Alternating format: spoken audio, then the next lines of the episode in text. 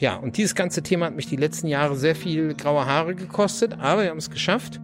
Vor drei Monaten hat das Europaparlament gegen entschiedenen Widerstand der CDU und der FDP beschlossen, alle Lobbytreffen in der Gesetzgebung werden zukünftig öffentlich und damit ist das Europaparlament das transparenteste Parlament, was wir überhaupt haben. Und ich warte jetzt darauf, dass die Kollegen im Bundestag mal nachziehen. Findest du das in Ordnung? Also ich, ich, ich möchte so mindestens sechsmal im Jahr nach Sri Lanka fliegen in den Urlaub. Ist das noch in Ordnung in Zukunft? Ehrlich gesagt, was in Ordnung ist und was nicht, äh, das finde ich nicht, dass ich das beurteilen sollte.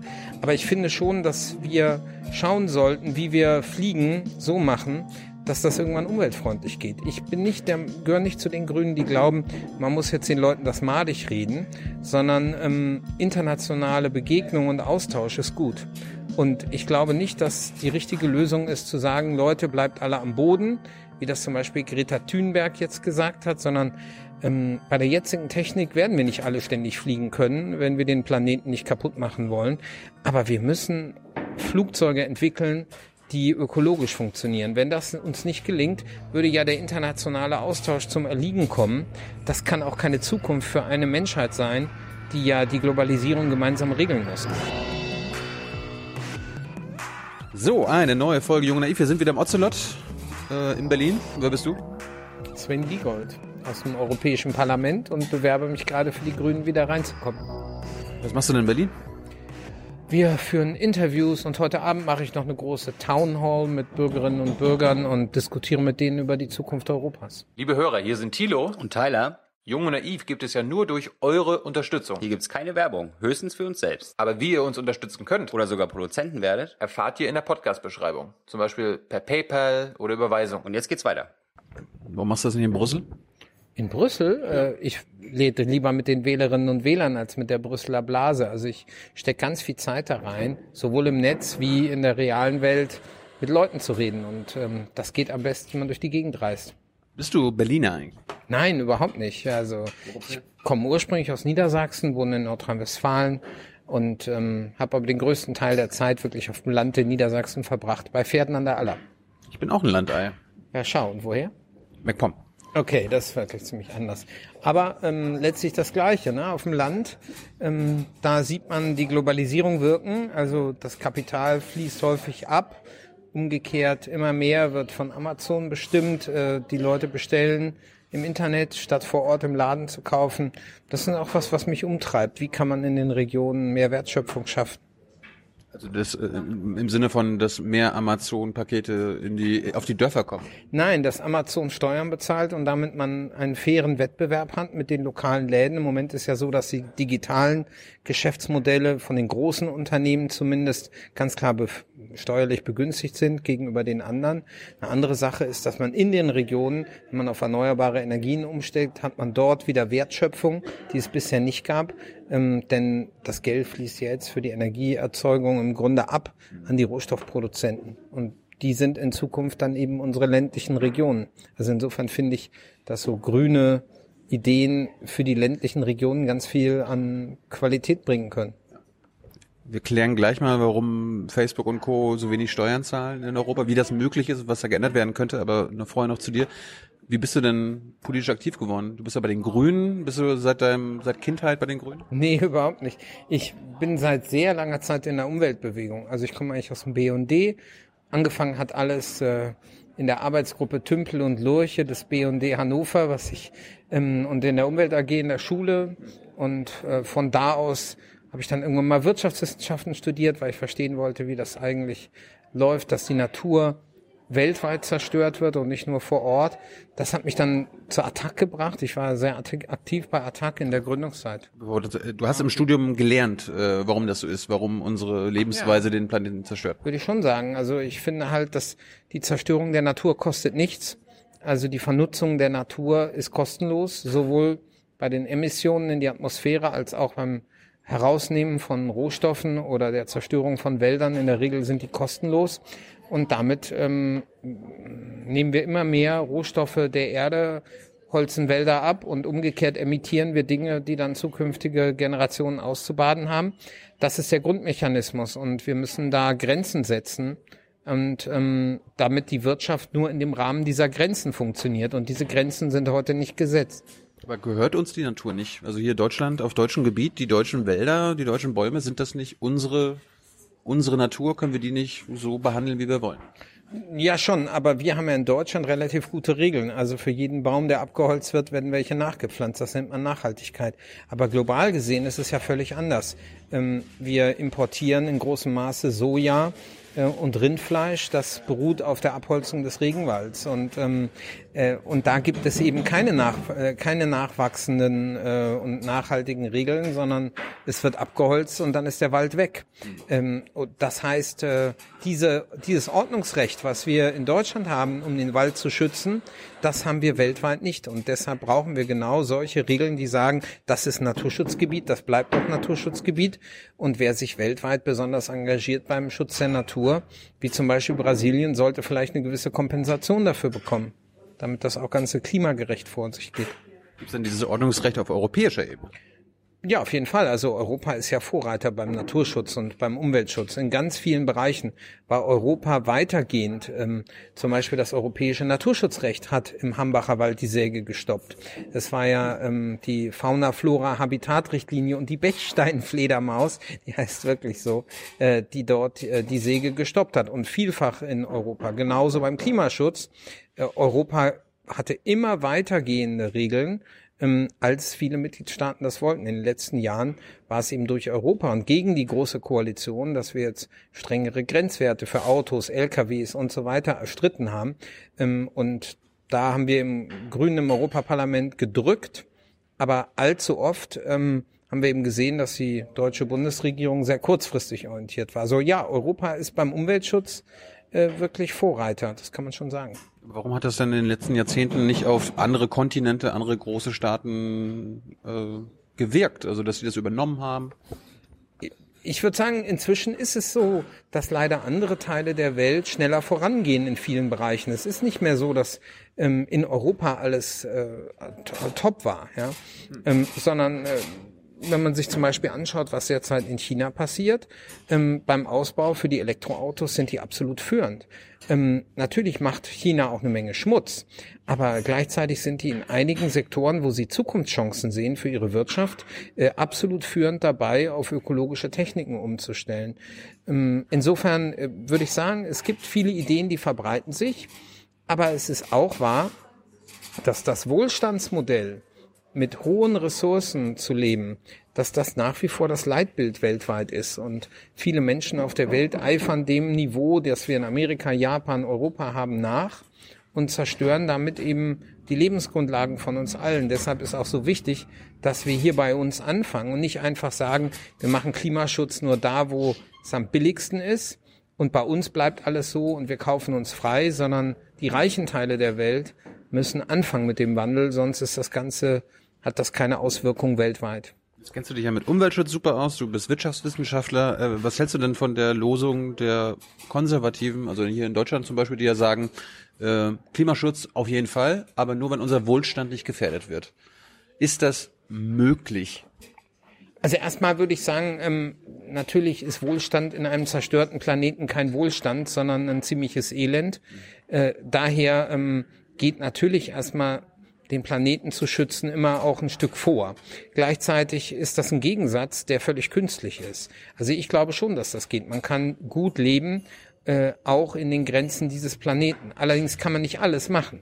Also das heißt, ähm, ich bin schon überzeugt, dass die Menge an tierischen Produkten, die wir konsumieren, nicht globalisierbar ist. Oder dass wir bei der Art, wie wir ähm, uns fortbewegen, lernen müssen, dass vielleicht ein Volk von 80 Millionen nicht 46 Millionen Autos braucht, sondern dass es viel besser ist, auf verschiedene Autos Zugriff zu haben, statt sich jeweils eins in die Garage zu stellen, dass da das doch im Wesentlichen im Tag rumsteht. Das ist doch meins dann.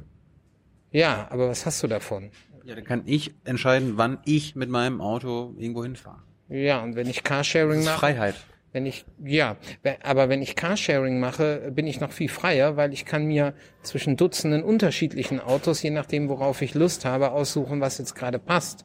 Und, ähm, äh, und ich muss mich auch nicht so viel darum kümmern, weil sich ständig um ein Auto zu kümmern, ist ja eigentlich ziemlich nervig. Man kann viel schönere Sachen im Leben machen. Ich finde immer, wir sind doch glücklich im gelungenen Miteinander mit anderen Leuten, Spaß mit anderen Leuten zu haben. Das macht uns glücklich. Ja, und Sachen zu besitzen, das ist immer nur kurzfristig. Da hat man kurz mal äh, so einen Kick, wenn man was kauft und danach ist das schon wieder durch. Ähm, da, also ich finde irgendwie so viel Geld zu investieren, äh, nur um äh, Metall in der Garage zu haben. Ich glaube schon, dass man mit anderen Wegen deutlich besser äh, sich, äh, sich ein glückliches Leben leisten kann. Hast du ein Auto? Nö, Hast du einen Führerschein? nö. Warum?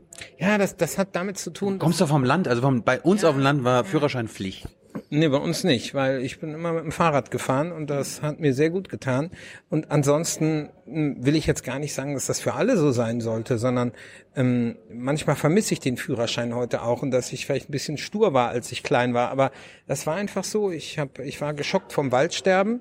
Äh, da war ich noch in der Schule. Das hat mich auch so richtig gekickt und da habe ich gesagt so, also die Autos, die unsere Bäume im Harz kaputt machen, äh, da will ich möglichst wenig mit zu tun haben. Und ähm, gleichzeitig wir in unserer Familie, wir haben heute ein kleines Auto, meine Liebste fährt das auch und so, das ist äh, Diesel? Nee, kein Diesel. Gute Frage. Ähm, nein, kein Diesel, sondern ein verbrauchsarmer Benziner und ähm, das gibt's noch und äh, der wird bald durch ein Elektroauto ersetzt, ja. Bald wir dann die Solaranlage auf dem Dach haben. Als guter Niedersachse wird's dann ein Volkswagen, oder? Nee, so patriotisch äh, sind wir nicht.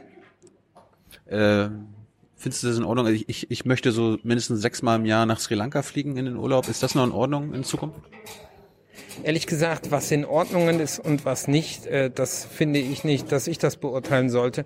Aber ich finde schon, dass wir schauen sollten, wie wir Fliegen so machen, dass das irgendwann umweltfreundlich geht. Ich bin nicht der, gehöre nicht zu den Grünen, die glauben, man muss jetzt den Leuten das madig reden, sondern ähm, internationale Begegnung und Austausch ist gut. Und ich glaube nicht, dass die richtige Lösung ist zu sagen, Leute, bleibt alle am Boden, wie das zum Beispiel Greta Thunberg jetzt gesagt hat, sondern ähm, bei der jetzigen Technik werden wir nicht alle ständig fliegen können, wenn wir den Planeten nicht kaputt machen wollen. Aber wir müssen Flugzeuge entwickeln, die ökologisch funktionieren. Wenn das uns nicht gelingt, würde ja der internationale Austausch zum Erliegen kommen. Das kann auch keine Zukunft für eine Menschheit sein, die ja die Globalisierung gemeinsam regeln muss. Also wenn man den Traum hat, ich habe zum, wenn man die Vision hat, irgendwann mal eine globale Demokratie zu entwickeln, also die europäische Demokratie als Zwischenschritt zu einer globalen Demokratie, irgendwann auch mal so etwas wie ein Weltparlament, äh, wo wir gemeinsam über unser Schicksal entscheiden können. Das ist noch sehr, sehr lange hin. Ja, aber aber rein logisch gedacht, wir haben diesen Planeten gemeinsam. Und ist es wirklich der Zukunftsweg, Frieden, nachhaltige Entwicklung dadurch zu sichern, dass 180 Staaten sich immer einigen müssen? Ich glaube persönlich, dass wir irgendwann mal zu einer richtigen globalen Demokratie kommen müssen. Und dazu braucht es aber natürlich auch globale Begegnung. Und äh, das werden wir nicht mit dem Segelschiff machen. Und ähm, daher würde ich sagen, wir, wir brauchen auf jeden Fall Formen von Mobilität, die international sind und die trotzdem das Klima schützen. Und das, äh, ich vertraue da auch auf unsere Ingenieure, solche Lösungen zu finden. Aber solange wir die nicht haben, klar, sollte man sich schon überlegen, wie viel äh, Treibhausgase ich zum Beispiel mit sechs Flügen nach Sri Lanka ähm, in die Luft blasen will, ja. Ich bin so ein bisschen drauf an. Ich habe mit Robert Habeck vor, äh, vor einer Weile geredet und der hatte dann auch so innerdeutsche Flüge müssten eigentlich, äh, wenn nicht verboten, aber dann auf jeden Fall äh, fast nicht mehr möglich sein und das durch Zugfahren ersetzt werden und selbst innereuropäische Flüge müssten wir, solange es diese Alternative, diese saubere Alternative nicht gibt, äh, wahrscheinlich auch massig runtergefahren werden. Das fordert ja auch der Schellenhuber. Ja, also ich bin immer, da, da bin ich vielleicht auch zu volkswirtschaftlich. Ich bin, ähm, ich bin nicht für Kontingentierung bestimmter Verhaltensweisen, ähm, sondern wofür ich bin ist, ähm, dass wir einen Deckel haben, wie viel CO2, wie viel Treibhausgase wir emittieren. Und ähm, und dieser Deckel führt dann zu einem CO2-Preis. Und wer mehr emittiert, der muss auch mehr bezahlen. Und wer weniger emittiert, kann weniger bezahlen. So kann man dann auch verschiedene Lebensweisen miteinander handeln. Sozusagen kann, wenn du so gerne nach Sri Lanka fährst, kannst du jemand anders, der de- dem das weniger äh, was ausmacht, da nicht hinzufliegen, bezahlen, dass er oder sie entsprechend weniger CO2 emittiert. Wichtig ist nur bei solchen Handelsmodellen über eine CO2-Steuer zum Beispiel oder einen Emissionshandel, da muss man dann dafür sorgen, dass das trotzdem sozial gerecht zugeht. Und da ist der beste Weg, dass man die Einnahmen als Energiegeld pro Kopf allen Bürgerinnen und Bürgern gleichermaßen wieder ausbezahlt, damit eben Leute mit kleinen Einkommen, die nicht so viel Follower haben wie ihr, ja, mhm. äh, und Finanziers, die euren eure tolle Serie äh, gut finden, dass die eben ähm, nicht finanziell schlechter gestellt sind und das Gefühl haben, ich kann jetzt zum Beispiel kommen nicht mehr zur Arbeit, weil das so teuer ist, das CO2 zu emittieren. Das ist äh, also so ein Energiegeld. Ähm, kombiniert mit einem CO2-Preis, das wäre ein Weg, wie man die Freiheit erhalten kann, mehr soziale Gleichheit erzielt und trotzdem ähm, den über einen Preismechanismus die Menge an CO2 auf das ähm, klimaverträgliche Maß herunterregelt. Ich finde, das ist eine Vision, wie es gehen könnte und das sollte Europa machen. Das sagen die Konservativen ja auch, das sollte am besten auf europäischer Ebene passieren. Du bist jetzt Volkswirt, kann man das auch erstmal nur in Deutschland machen. Die Schweden, die Holländer haben das ja auch schon probiert. Ja, die Schweizer haben, äh, finde ich, das äh, schönste Modell von allen. Über Krankenkassen und sowas. Ne? Das ist nochmal was anderes. Aber gut, ich, ähm, ich würde halt nochmal sagen, dass die, ähm, das Ding ist, ich finde auch, man kann darüber nachdenken, das über einen Emissionshandel zu machen. Allerdings wissen wir, dass den Emissionshandel zu reformieren ein jahrelanges, äh, äußerst lobbygiftiges Geschäft ist. Und da ist bisher immer äh, schwierig gewesen, was rauszuholen. Deshalb ähm, grundsätzlich kann ich mir das auch über den Emissionshandel vorstellen. Aber ähm, wenn man sofort handeln will, sollte man mit einer Steuer beginnen. Das ist sehr viel einfacher einzuführen.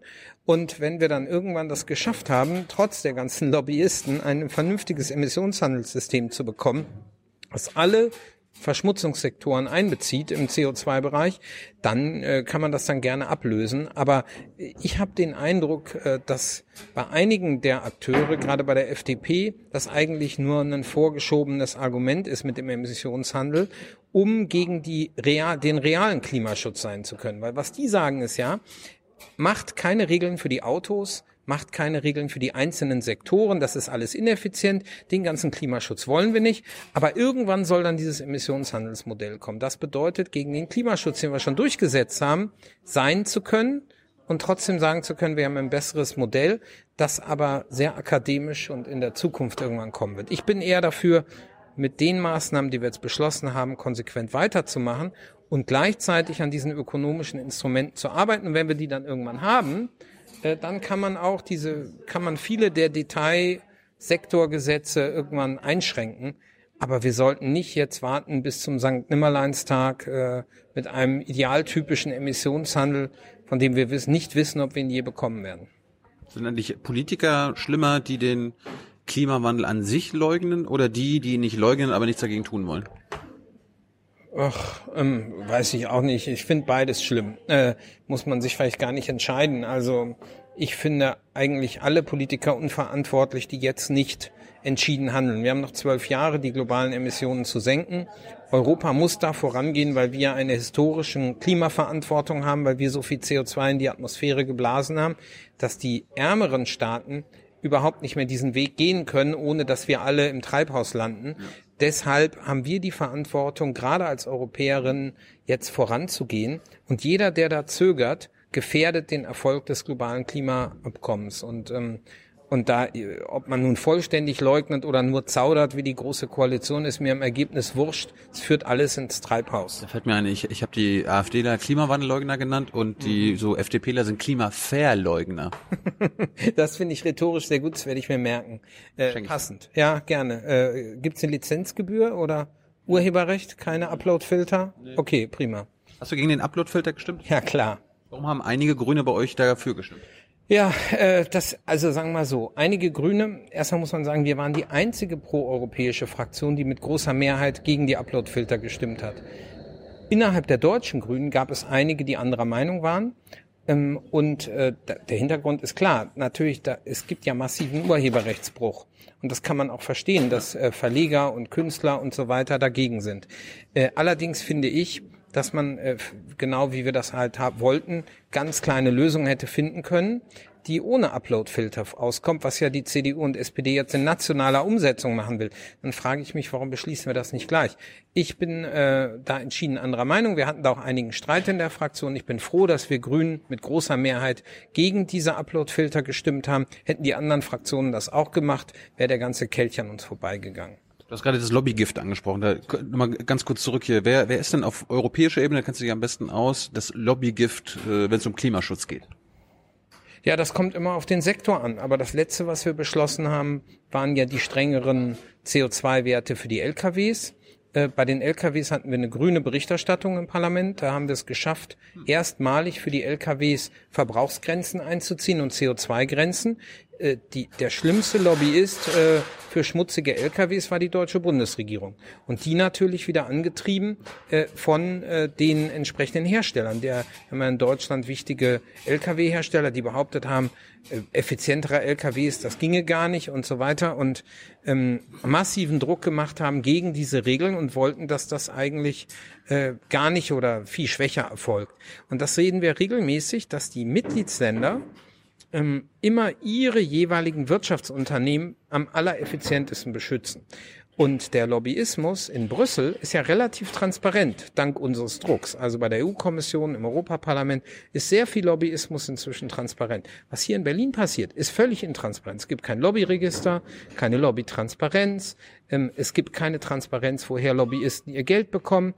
Und wenn in der ständigen Vertretung Deutschlands Lobbyismus passiert, was da an der Tagesordnung ist, dann ist das nicht transparent. Dagegen in Finnland, in der ständigen Vertretung, die machen alle Lobbytreffen öffentlich.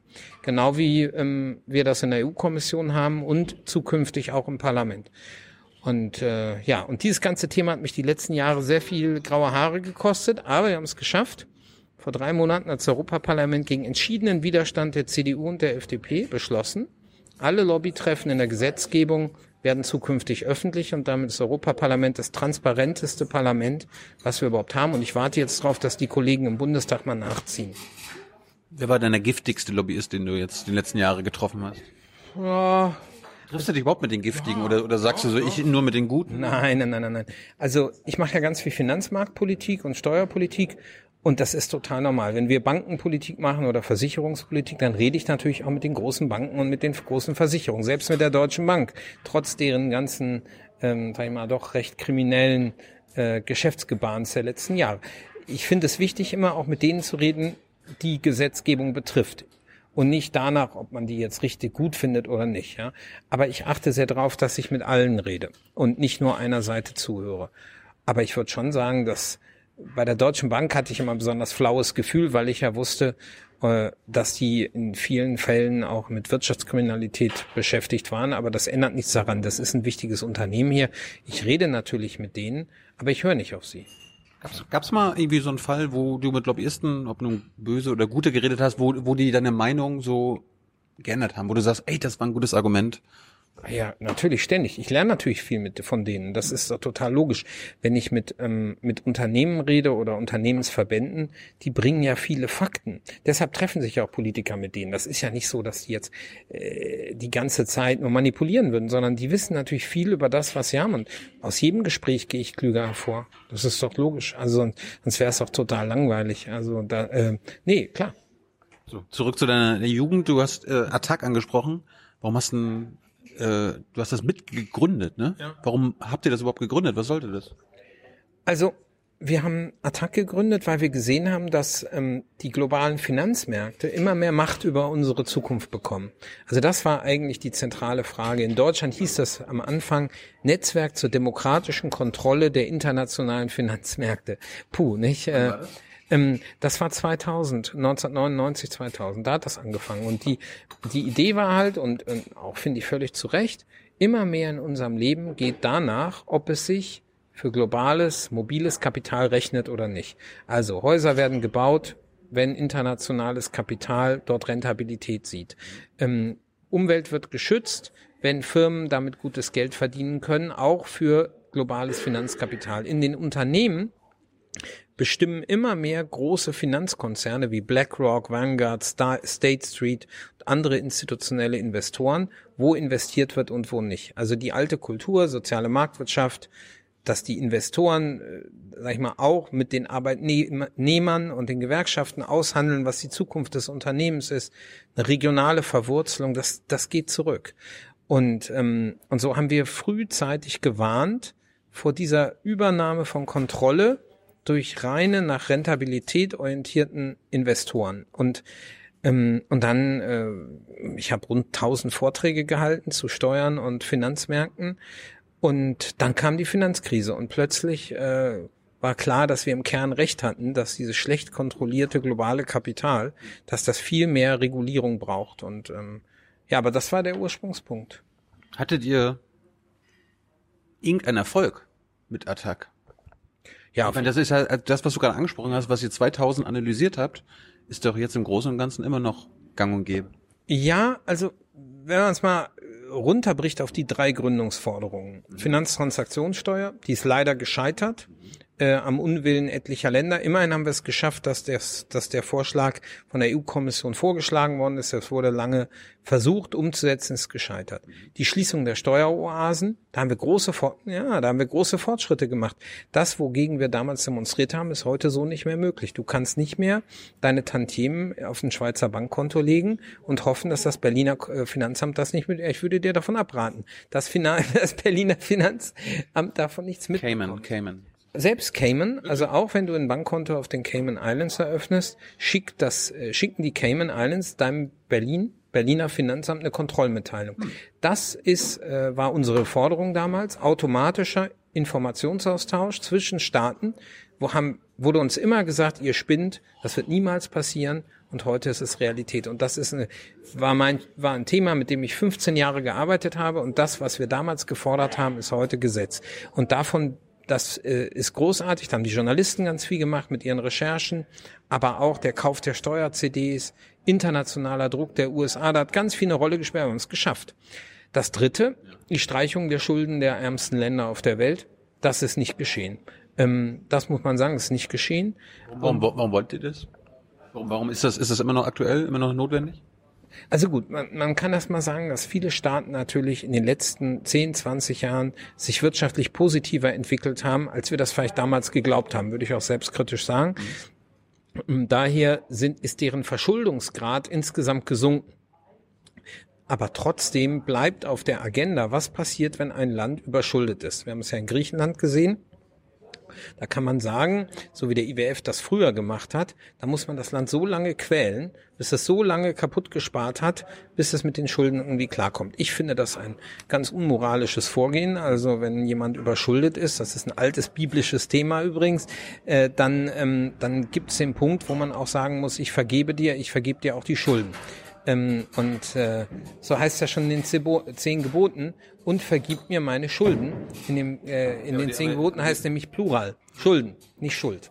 Aber das ist halt, das deutsche, nicht. das deutsche Wort ist aber auch Schuld, ne? Und wer Schulden hat, hat halt Schuld, dass er die Schulden hat. Ja, natürlich. Also in dem Moment, wo ich von jemandem mir Geld leihe, bin ich natürlich in der Verpflichtung, das zurückzubezahlen. Ähm, aber wenn jemand nun wirklich nicht mehr kann, dann bin ich auch in der Verantwortung zu sagen, lass mal. Und äh, das, was man im Menschlichen da machen würde, äh, das äh, sollte man auch zwischenstaatlich tun. Also wenn ein Land nicht mehr kann, sondern seine Bürger in die Armut stürzen muss, dann ist es auch angemessen, dass man Solidarität übt. Ähm, das muss man nicht naiv machen. Also es ist auch okay, dass man verlangt, dass das Land dann seinen, seinen Beitrag leistet. Aber was wir in Griechenland gemacht haben, also war schon legitim, dass man Auflagen gemacht hat dafür, dass wir in großem Maße Schulden gestrichen haben und Kredite gegeben haben. Aber was nicht legitim ist, ist bei den Auflagen zu sagen, äh, das müssen dann die kleinen Leute bezahlen und äh, die Steuerflüchtlinge können im Grunde so weitermachen. Und dafür ähm, muss sich Europa schämen. Und da haben wir ähm, gerade als Deutsche, also die Mehrheit im Bundestag, einen, eine große Verantwortung auf uns geladen, weil in den schwächeren Staaten natürlich dadurch antieuropäische Ressentiments äh, stärker geworden sind. Bist du denn zum Beispiel bei Griechenland für einen Schuldenschnitt? Ähm, ich bin auf jeden Fall äh, für eine Form von Schuldenerleichterung. Mir ökonomisch ist erstmal egal, ob ich einen Schnitt mache, das klingt nur so hart, oder ob ich nur sage, sehr langfristig sind die Zinsen gestundet. Das ist eigentlich das Gleiche. Aber eine Man muss, irgendwie, Schuldenerleichterung. man muss 100 Jahre lang nicht zurückzahlen. Genau, also es ist mir egal, ob Schnitt oder nicht Schnitt. Ein Schuldenschnitt ist äh, haushaltstechnisch schwieriger, weil dann weiß Herr Scholz nicht, wie er das verbuchen soll. Äh, wenn man einfach nur sagt, langfristig Nullzins und äh, gegen Null Tilgung, dann habe ich den gleichen Effekt. Aber klar ist, dass ein Land, das äh, so hohe Schuldendienste leisten muss, dass es seiner Bevölkerung langfristig Jugendarbeitslosigkeit und Armut zumuten muss, dass das nicht akzeptabel ist. Und darum drücken wir uns bis heute äh, im Falle Griechenland.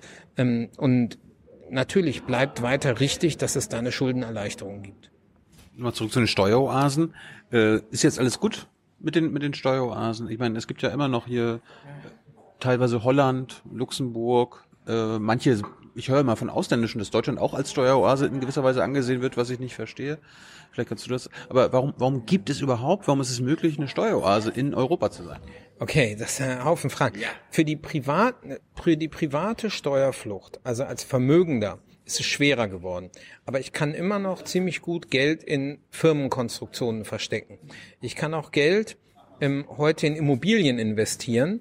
Und da greift das nicht. Also das heißt, wenn du dein Geld, ich mache jetzt Steuerberatung für dich, wenn du dein Geld auf die Cayman Islands auf ein Bankkonto legst, wirst du erwischt.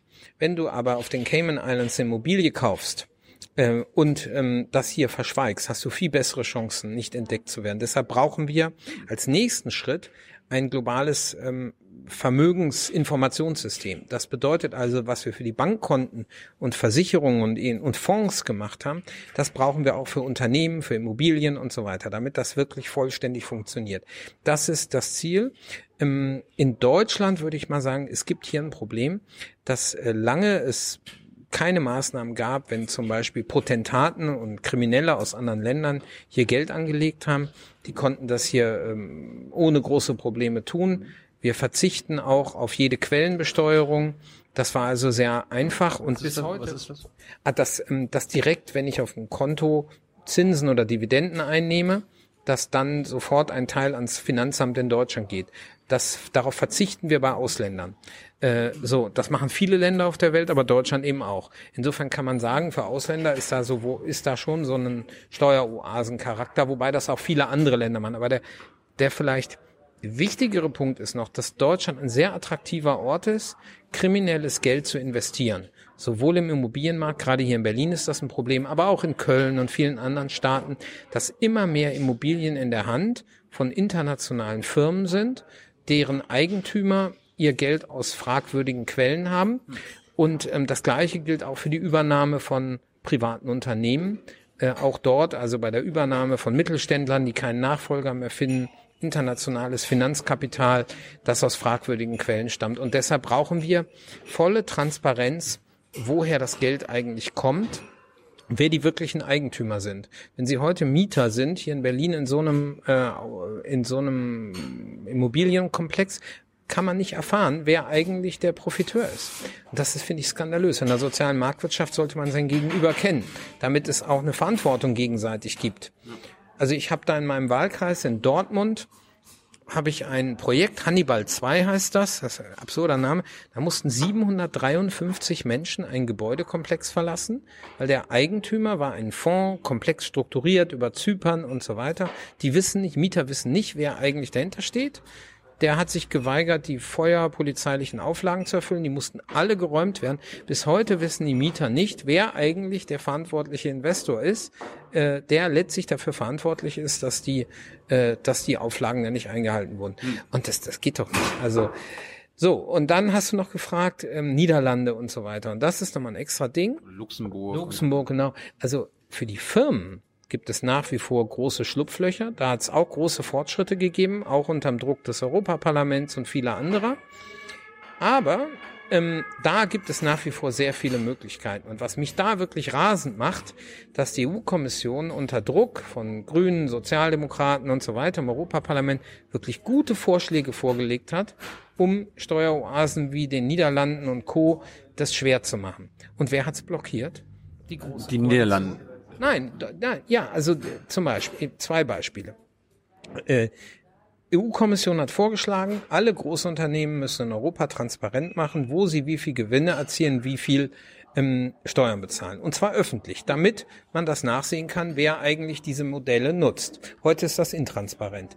Die, ähm, der Vorschlag hatte breite Unterstützung im Rat der Mitgliedsländer, aber blockiert von Deutschland und einigen Steueroasen. Herr Scholz persönlich als Sozialdemokrat hat damit kaputt gemacht, was Sozialdemokraten und Grüne im Europaparlament erreicht haben. Das macht mich wahnsinnig. Wie haben Sie das begründet? Also natürlich ähm, gute Gründe haben sie nicht gehabt, weil wir haben das bei den Banken schon eingeführt, stört auch keinen groß, ähm, aber für die anderen Unternehmen eben nicht. Und äh, die Begründung, die Herr Scholz äh, geliefert hat, war, dass das im internationaler Steuerzusammenarbeit Schwierigkeiten machen könnte. Aber ich weiß auch, dass es sehr intensive Lobbyarbeit im Finanzministerium dazu gab, weil natürlich viele deutsche Firmen diese Strukturen auch nutzen und die gerne weiter nutzen wollen. Ähm, so, was Herrn Scholz persönlich da wirklich angetrieben hat, muss, musste ihn fragen. Fakt ist, dass er mit der CDU-CSU-Bundestagsfraktion verhindert hat, äh, was wir in Brüssel durchgesetzt haben. Das gleiche bei der Digitalsteuer die großen Digitalunternehmen, die ja bekanntermaßen nichts zahlen, hat die EU-Kommission weitreichenden Vorschlag vorgelegt. Wer, alle waren dafür, die großen Mitgliedsländer, selbst Großbritannien. Und wer hat's blockiert? Die Bundesregierung hat nicht mitgemacht. Und ähm, das ist ähm, wirklich so ärgerlich, dass die Arbeit, was wir da erreicht haben im Europaparlament, dass diese starken Vorschläge gemacht wurden, Mehrheiten bekommen haben im Europaparlament, dass sie dann an der großen Koalition in Deutschland scheitern, das macht mich wahnsinnig. Und ich erzähle das auf jeder Wahlkampfveranstaltung, weil ich finde, dass die Bürger ein Recht haben, das zu wissen. Was mich wahnsinnig macht, äh, dass Amazon, Facebook und Apple und so weiter so wenig Steuern zahlen. Ja, darum geht's. Wie, wie, wie, warum ist das möglich und wie machen die das? Naja, also muss man Unternehmen für Unternehmen äh, betrachten, aber das Grundprinzip Such ist immer, aus, dir das unter, okay, das Grundprinzip, also bei Amazon ist es am, äh, in gewisser Weise am einfachsten. Die haben einfach für den ganzen europäischen Binnenmarkt ihren Sitz in Luxemburg. Und ähm, und wenn du mal bei Amazon bestellst und guckst, wer die Absenderadresse ist wo das Geld hingeht, du zahlst nach Luxemburg. Das heißt, du kaufst hier deine Sachen und äh, deine Bücher äh, und bezahlst nach Luxemburg und die haben da einen besonderen Steuerdeal und zahlen faktisch fast nichts. Dagegen, wenn du hier in diesem Buchladen kaufst, zahlst du halt 30 Prozent Steuern auf die Gewinne. Die, vielleicht machen die hier gar keine, dann haben sie das Problem nicht. Aber sobald sie Gewinne machen, zahlen die so etwa 30 Prozent. Ja, und ähm, bei anderen Firmen ist es anders. Aber immer das Grundprinzip ist, die Gewinne werden dahin verbucht, wo die Steuern am niedrigsten sind. Und da das einstimmig ist in Europa, das zu ändern, ist es sehr schwer, das zu ändern. Aber das Gemeine an dieser Blockade ist halt von der großen Koalition, diese Transparenzregeln, die ich vorgeschlagen habe, die ja enormen Druck machen würden auf die Unternehmen, die das nutzen, die können wir im Mehrheitsverfahren beschließen. Und deshalb war das Nein Deutschlands wirklich die Blockade, weil ähm, und mit Deutschland hätten Irland, Luxemburg und so weiter das nicht verhindern können. Und das macht mich rasend. Kriegen, äh, ist das in den nächsten fünf Jahren nach, also nach der Europawahl möglich? Das ist auch heute schon möglich. Das liegt ja nicht an der Euro am Europaparlament, sondern das Europaparlament hat all das mit breiter Mehrheit beschlossen. Wir haben in den letzten fünf Jahren vier Untersuchungs- und Sonderausschüsse nur zu Steuerwettbewerb und Finanzkriminalität gemacht. Das war sehr stark mein Baby, diese Ausschüsse auf den Weg zu bringen. Das hat immer breitere Mehrheiten im Parlament für immer weitergehende Maßnahmen erzeugt. Also da war ist ein richtiger Bildungsprozess passiert. Ich habe das gesehen, wie die Christdemokraten am Anfang gegen viel mehr waren und am Schluss für viel mehr waren. Da ist wirklich was passiert. Aber das ändert leider nichts daran, dass, äh, dass hier die große Koalition leider anders tickt und ähm, Insofern am Europaparlament scheitert es nicht, an der EU-Kommission hat es auch nicht gescheitert, selbst und Herrn Juncker nicht, der die Dinge sogar vorangetrieben hat, das muss man lustigerweise sagen. Luxemburger. Ja, der das sogar in Luxemburg, die Steueroasia mit aufgebaut hat und jetzt auch zugegeben hat, dass er da einen Fehler gemacht hat, das, äh, was ich von Herrn Juncker sehr selten gehört habe, dass er mal irgendwo einen Fehler gemacht hat. Aber die Mitgliedsländer ähm, blockieren das und ähm, ich bin auch für Mehrheitsentscheidungen äh, natürlich im Steuerbereich, das ist richtig. Aber das ist auch nicht der, die einzige Frage. Es geht auch darum, diese konkreten Blockaden aufzuheben. Und äh, da muss man der großen Koalition sagen, bitte haltet euch endlich an euren Koalitionsvertrag. Da steht ja drin, dass sie in Europa eine konstruktive Rolle spielen wollen. Die neue Europapolitik ähm, sehe ich nicht mehr, seit Martin Schulz keine Rolle mehr spielt. Der macht zwar jetzt wieder Wahlkampf, aber die große Koalition macht das Gegenteil von dem, was er da ausgehandelt hat. Bist du noch aktiv im Tax Justice Network? Ja, das sind ganz viele Freunde und ich bin auf den Mailinglisten, aber ich bin immer ein bisschen vorsichtig, wenn man als aktiver Politiker nicht Regierungsorganisation mitentscheidet. Das finde ich nicht gut. Ich finde, ähm, da halte ich mich wirklich zurück, aber wir, eng, wir reden eng miteinander und kooperieren auch intelligent, sagen wir es mal so. Anderes Thema beim Thema Geld äh, ist auch Geldwäsche. Warum ist es so leicht, äh, in Europa oder auch in Deutschland Geld zu waschen? Ja, das äh, kommt sehr auf den Sektor an. Bei den Banken hat sich sehr viel verändert, muss man sagen. Die liefern viel mehr an Hinweisen auf Geldwäsche. Das hat sich enorm verändert. Ähm, äh, dagegen im Nichtfinanzsektor äh, passiert fast nichts. Also das heißt, Kauf von, ich mache hier immer mehr Beratung für dich, Juwelen, Autos, Luxusjachten, Immobilien, die Meldungen in dem Bereich, also die Händler in dem Bereich, genauso wie Immobilienmakler, die sind verpflichtet, Geldwäscheverdachtsmeldungen abzugeben. Passiert in Deutschland fast nie. Umgekehrt der Staat kontrolliert kaum, ob die das machen oder nicht. Also das ist Sache der Bundesländer. Vielleicht gibt es einfach keine verdächtigen Menschen, die das machen. Ganz bestimmt, ja, ganz bestimmt. Also die Umfänge äh, Geldwäsche in Deutschland sind so erheblich, darum geht's nicht. Also es gibt die Verdachte, äh, die Verdachtsanzeigen nicht, weil keiner ein Interesse dran hat das Problem Geldwäsche ist, es gibt, ist ein Verbrechen, bei dem es erstmal keinen Geschädigten gibt. Also, wenn du ein Haus kaufen willst mit deinem dreckigen Geld und ich will es dir verkaufen, warum sollte ich einen Anreiz haben, dich anzuzeigen? Und ähm, das ist also bei anderen Verbrechen ist es so, wenn du einem was klaust oder einem auf die Rübe haust, dann gibt es einen Geschädigten, der hat ein Interesse zur Polizei zu gehen. Bei Ge Geldwäsche ist ein Verbrechen, bei dem es kein ähm, keinen Geschädigten zu, ne, im Direkten gibt. Hinterher dann schon, wenn lauter Leute mit schmutzigem Geld unsere Wirtschaft kontrollieren äh, oder unsere Häuser haben, dann hat das einen Schaden äh, an der sozialen Marktwirtschaft.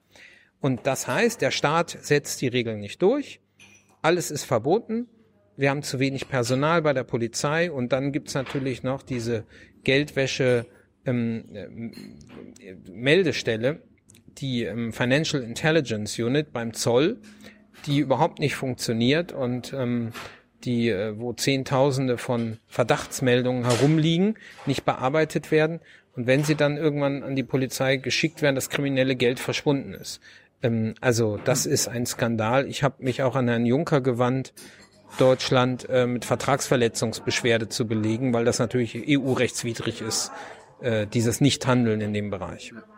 Wann bist du denn in die Grünen eingetreten? Hast du, hast du dich, hast du dich äh, nach langer Überlegung für die Grünen entschieden? Hast du bei den Linken mal reingeguckt, bei der SPD? Nee, so war das nicht. Also ich war ja einer der Sprecher von Attac. Also ich kannte viele Leute in den unterschiedlichen Parteien. Und ähm, das war einfach so, die Grünen haben mich angerufen. Die haben gesagt, Sven, willst du für uns ins Europaparlament? Die anderen Parteien haben das nie gemacht. Nö.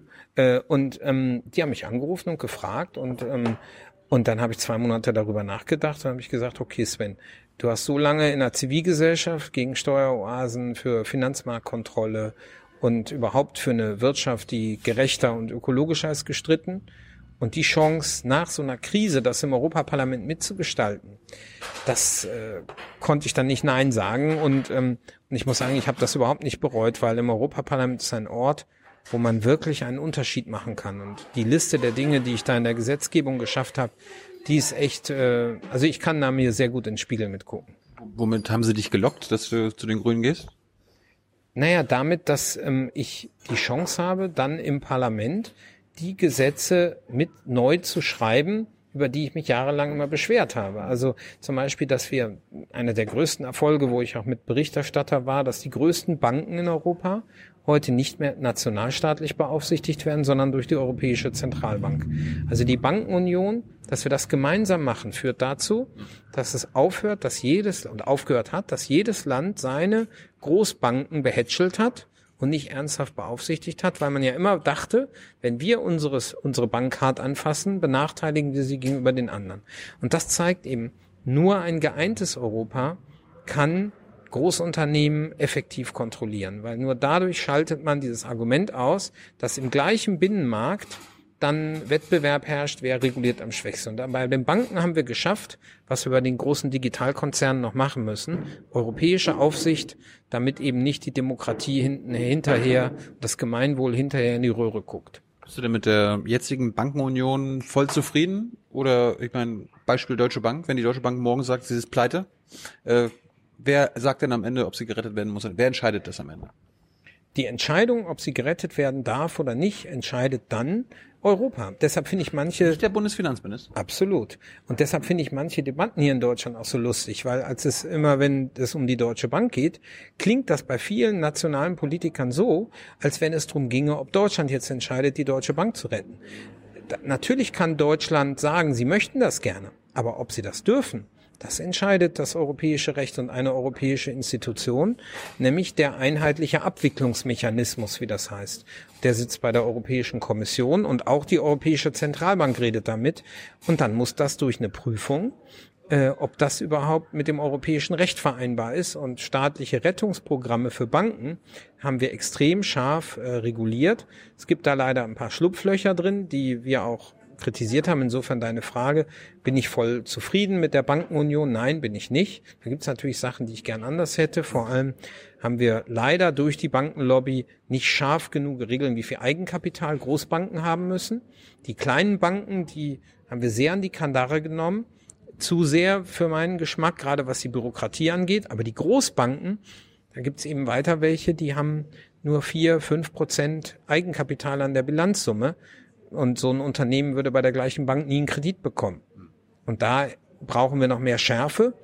Aber trotzdem haben wir da einen großen Fortschritt gemacht. Wenn man geguckt, wo wir vor 30, 20, 30 Jahren mit dem Marktradikalismus im Finanzbereich hergekommen sind, dann ist da wirklich was passiert. Und da mit dabei gewesen zu sein, dass, äh, wenn man sich so lange über ein wild gewordenes Finanzsystem ähm, aufgeregt hat und versucht hat, da Alternativen zu entwickeln, dann ist das eine großartige Erfahrung, äh, da die Strukturen mit aufzuschaffen, äh, aufzubauen, die, die da Veränderungen bewirkt haben in Europa. Findest du schade, dass es nicht geklappt hat mit der Hochzeit von Deutsche Bank und Commerzbank? Nee, das finde ich überhaupt nicht schade.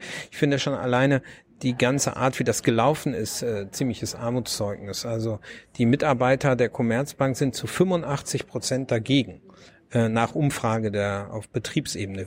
Wie man dann als Sozialdemokrat äh, im Finanzministerium das sozusagen orchestrieren kann. Das BMF hat nichts damit zu tun gehabt. Wir haben sie immer wieder gefragt. Sie wollten sich nicht dazu äußern und haben nichts damit zu tun.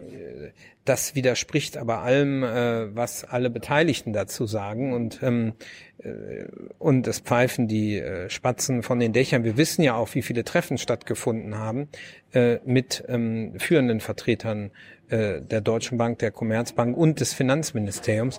Und äh, haben die dann da äh, über ihre schöne Aussicht äh, von ihren Towern in Frankfurt geredet, wo wohl nicht, sondern und ähm, es gab ja auch die begleitenden Interviews, wie notwendig Deutschland ein großes Finanzinstitut braucht. Ähm, also ehrlich gesagt, äh, das ist nicht sehr glaubwürdig.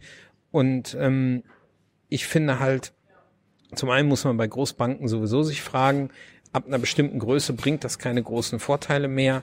Brauchen wir überhaupt solche Mega-Institute? Und wenn wir schon große Institute haben, dann brauchen wir eigentlich mehr europäische, die auch den, die Währungsunion damit stabilisieren, dass sie in mehreren Ländern aktiv sind, äh, statt, äh, sag ich mal, so eine rein deutsche Hochzeit zu orchestrieren. Nochmal zurück zu den Grünen. Äh, wie bist du mit deiner Partei mittlerweile zufrieden? Bist du jetzt seit zehn Jahre dabei? Oder fast schon elf? Du hast mal gesagt, Joschka Fischer hat die Grünen zu einer neoliberalen Partei in der Nähe zur FDP gemacht. Ist sie das immer noch? Wo hast du das denn gefunden? Also, ähm, aber ich will es nicht völlig ausschließen. Auf jeden Fall interessant. Ähm, äh, ich bestreite es auch nicht. Ich kann nur sagen, natürlich, also die Grünen, das war damals ja das Besondere, die haben mich gefragt, obwohl ich sie so hart kritisiert habe. Und ähm, äh, ich habe Hartz IV abgelehnt. Ich war gegen die damaligen starken Steuersenkungen für die Unternehmen unter Rot-Grün. Mhm. Und das, äh, was ich da gesagt habe, das kommt natürlich aus der Kritik an der Agenda 2010. Ich bin sehr äh, auch damals für Reformen gewesen. Das ist gar nicht der Punkt. Aber wie in Griechenland waren die Reformen in Deutschland einseitig. Man hat am oberen Ende entlastet und am unteren Ende belastet und hinterher hat man eine Gesellschaft, die sozial auseinanderrückt und wo sich alle beklagen, dass Leute ähm, Skepsis gegenüber demokratischen Institutionen haben. Das, äh, das hab, da, das schafft. Was sich geändert hat, ist, die Grünen, wir haben halt ähm, sowohl eine andere Politik zu Hartz IV, Robert Habeck äh, hat da ja sehr klare Vorschläge vorgelegt. Wir haben auch Parteitagsbeschlüsse in diese Richtung, dass wir weg wollen von diesen harten Sanktionen, äh, dass wir zu einer Sanktionsfreiheit kommen wollen, dass wir möchten, dass die Leute mehr übrig behalten, ähm, wenn sie dazu verdienen, dass es Anreize gibt, wieder mitgestalten zu können.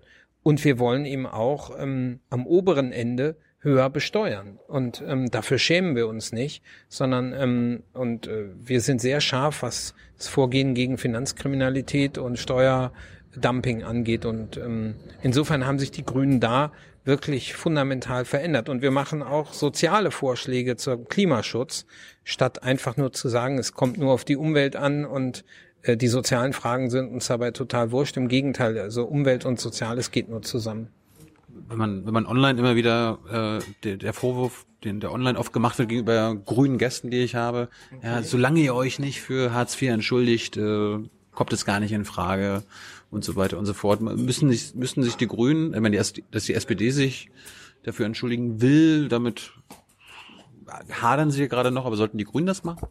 Also wir haben ja schon mit dem Nürnberger Beschluss, direkt 2006 war das, glaube ich, nach der Ende Rot-Grün haben wir einen, haben wir einen Beschluss gemacht, wie wir ähm, da war ich selber noch gar nicht Mitglied und so habe ich die Grünen von innen kennengelernt, weil der Reinhard Bütikofer, mit dem ich heute Abgeordneter bin, der hat mich damals in die Parteikommission geholt als Unabhängiger zur Sozialpolitik der Grünen nach Hartz IV. Das war direkt nach dem Ende von Rot-Grün.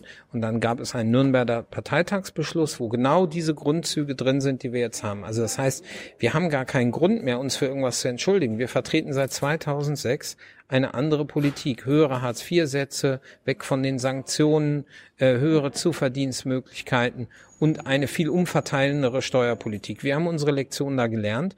Natürlich gibt es innerhalb der Grünen unterschiedliche Leute.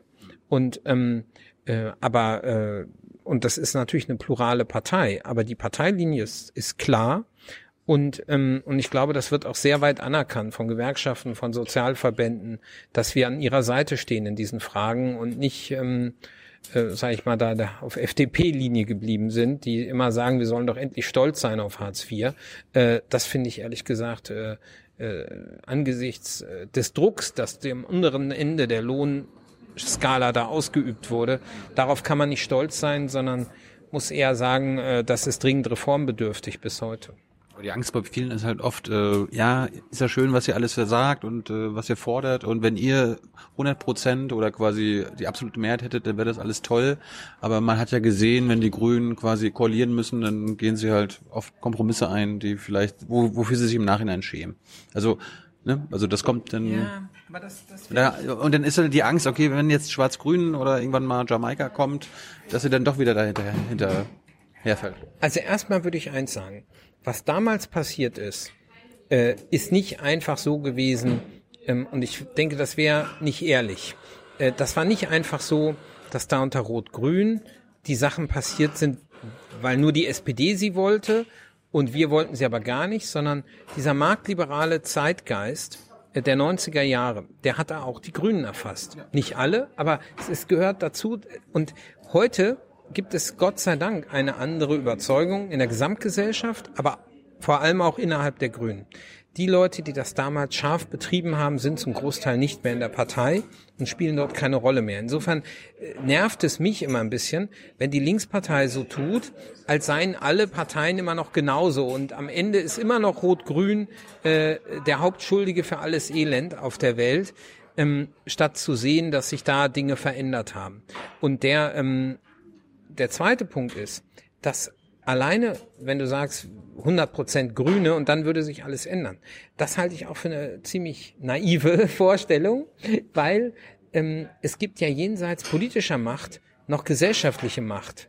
Und keine Regierung kann einfach einen Hebel umlegen, sondern Gesellschaft verändert sich immer nur im Bündnis mit Zivilgesellschaft, mit öffentlicher Meinung, mit auch mit Unternehmen, äh, mit Gewerkschaften. Also das heißt, eine Gesellschaft äh, lässt sich nicht von oben einfach so umswitchen. Und das ist einer der Gründe, warum ich mich bei den Grünen so wohl fühle, weil wir diese autoritäre Vorstellung eines Staates nicht haben, der alles so umbaut, sondern ähm, wir verstehen uns als Bündnispartei, als Partei, die mit Akteuren in der Zivilgesellschaft versucht, die Dinge zum Besseren zu wenden.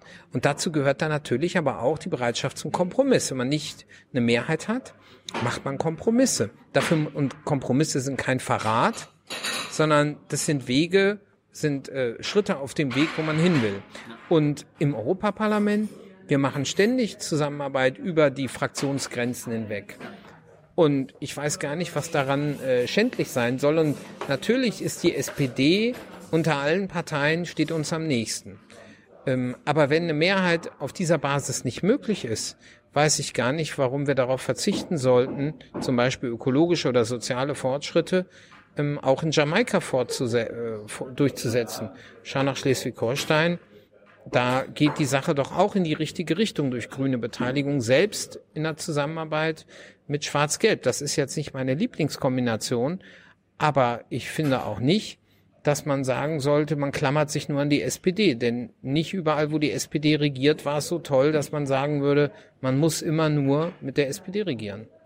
Hey Leute, Jung und Naiv gibt es ja nur durch eure Unterstützung. Ihr könnt uns per PayPal unterstützen oder per Banküberweisung, wie ihr wollt. Ab 20 Euro werdet ihr Produzenten im Abspann einer jeden Folge und einer jeden Regierungspressekonferenz. Danke vorab. Zum Schluss, wir haben nicht mehr so viel Zeit. Ich glaube, nächstes Mal treffen wir uns mal in Brüssel. Sieht ja sehr gut aus, dass du es wieder schaffst, ne? Ähm, Vom Listenplatz her. Das hoffe ich, aber ich will nicht nur, es geht mir nicht um mich. Ich hätte gerne so viele Grüne, dass es ein starkes Signal für Klimaschutz und mehr Europa bei dieser Europawahl gibt. Ich wollte nur sagen, lass uns das in andermal fortsetzen in, in Brüssel. Aber, zu, aber zum Schluss, äh, wie, wie ist deine, äh, kannst du deine po persönliche politische Ideologie beschreiben? Bist du ein Sozialist?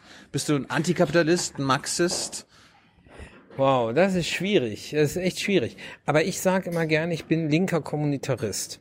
Also das heißt, ich halte sehr viel von, von Gemeinschaften, vom, äh, vom Zusammenhalten in der Gesellschaft und, ähm, und gleichzeitig ähm, nicht in einer konservativen Weise, sondern schon, dass, ähm, dass es um die Freiheit auch gerade der Schwächeren geht. Das ist ähm,